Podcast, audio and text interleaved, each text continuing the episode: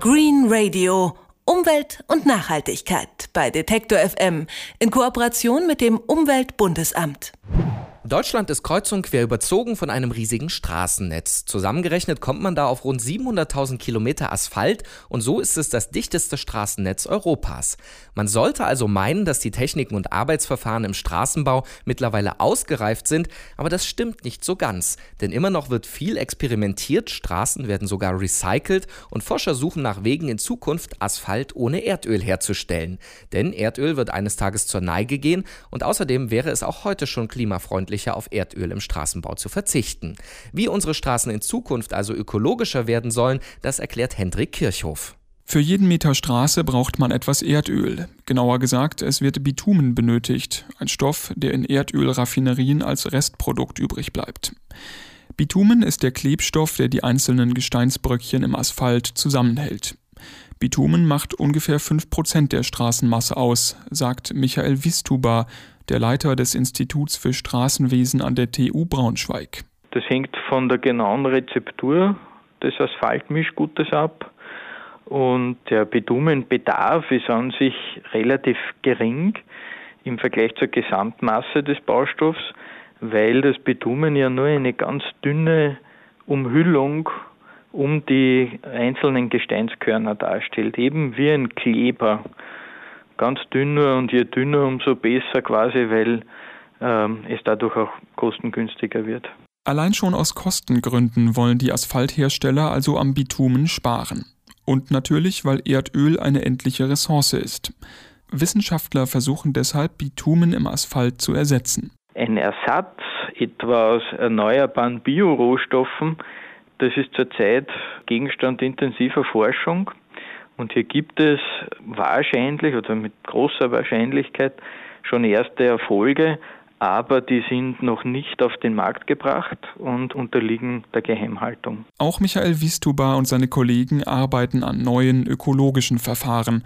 Aber solange die noch nicht ausgereift sind, darf er dazu nichts sagen. Die Konkurrenz ist groß und Ideen gibt es viele. Ein erster Schritt ist es, das Bitumen zu strecken, also nur teilweise zu ersetzen. Dafür könnte man zum Beispiel Wachse nehmen, Harze oder Stoffe aus der Holzindustrie. Die Schwierigkeit daran ist weniger die Technologie an sich, das Hauptproblem ist, dass die Straße hinterher auch mit den neuen Baustoffen lange halten muss. Das ist ein Bauwerk, das über Jahrzehnte Millionen von Lastübergängen ertragen muss, die vom Schwerverkehr kommen.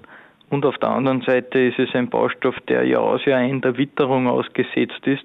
Hitzeperioden, Kälteperioden, Starkregen, Frost, das setzt zu einer Straße ganz schön zu.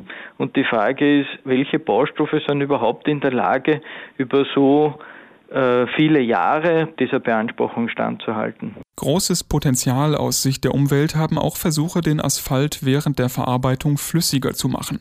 Fachleute sprechen von weniger Viskosität. Der Vorteil ist, man muss das Material bei der Verarbeitung weniger erhitzen, um etwa 30 bis 40 Grad. Auch dafür gibt man zum Bindemittel Bitumen weitere Stoffe dazu. Diese Verringerung der Viskosität des Bindemittels führt zu einer deutlichen Reduktion der schädlichen Dämpfe und Aerosole führt zu Energieeinsparungen, zu einer Reduktion der CO2-Emissionen. Wir haben keine Einbußen in Bezug auf die Haltbarkeit der Straße und haben auf der anderen Seite Verbesserungen in Bezug auf die Verarbeitbarkeit und Energiegewinnung. Auch hier wird also noch viel experimentiert. Dasselbe gilt fürs Recycling von Asphalt. Auf diesem Gebiet ist Deutschland eine der führenden Nationen, sagt Straßenbauexperte Wistuba. Denn die Bestandteile alter Straßen können schon heute zu einem Großteil wiederverwendet werden. Dazu wird die alte Straße zunächst zu einem Asphaltgranulat gefräst. Und dieses Granulat ist im Grunde wie ein frisches Gestein, wo aber Bitumenreste draufkleben. Und äh, diese Bitumenreste werden wieder erhitzt und verbinden sich mit dem neuen Bindemittel und es entsteht ein neuer Kleber, der eine ähnliche Wirkung hat und gleichwertig ist wie ein komplett frisches Bindemittel. Auf diese Weise können heute alte Straßen zu 80 Prozent recycelt werden. Die restlichen 20 Prozent bestehen aus neu hinzugefügtem Material. Aber auch da ist noch viel Luft nach oben. Auf einigen Teststrecken werden schon Recyclingraten von 90, 95 oder fast 100 Prozent erzielt, sagt Michael Wistuba. Funktioniert zum Teil sehr gut, funktioniert zum Teil nicht. Das ist, ist eine Technologie, die gerade jetzt in der ja, Optimierung ist. Allein in Deutschland werden jährlich etwa 60 Millionen Tonnen Asphalt produziert. Beim Recycling nützt der Umwelt also jedes Prozent. Green Radio Umwelt und Nachhaltigkeit bei Detektor FM in Kooperation mit dem Umweltbundesamt.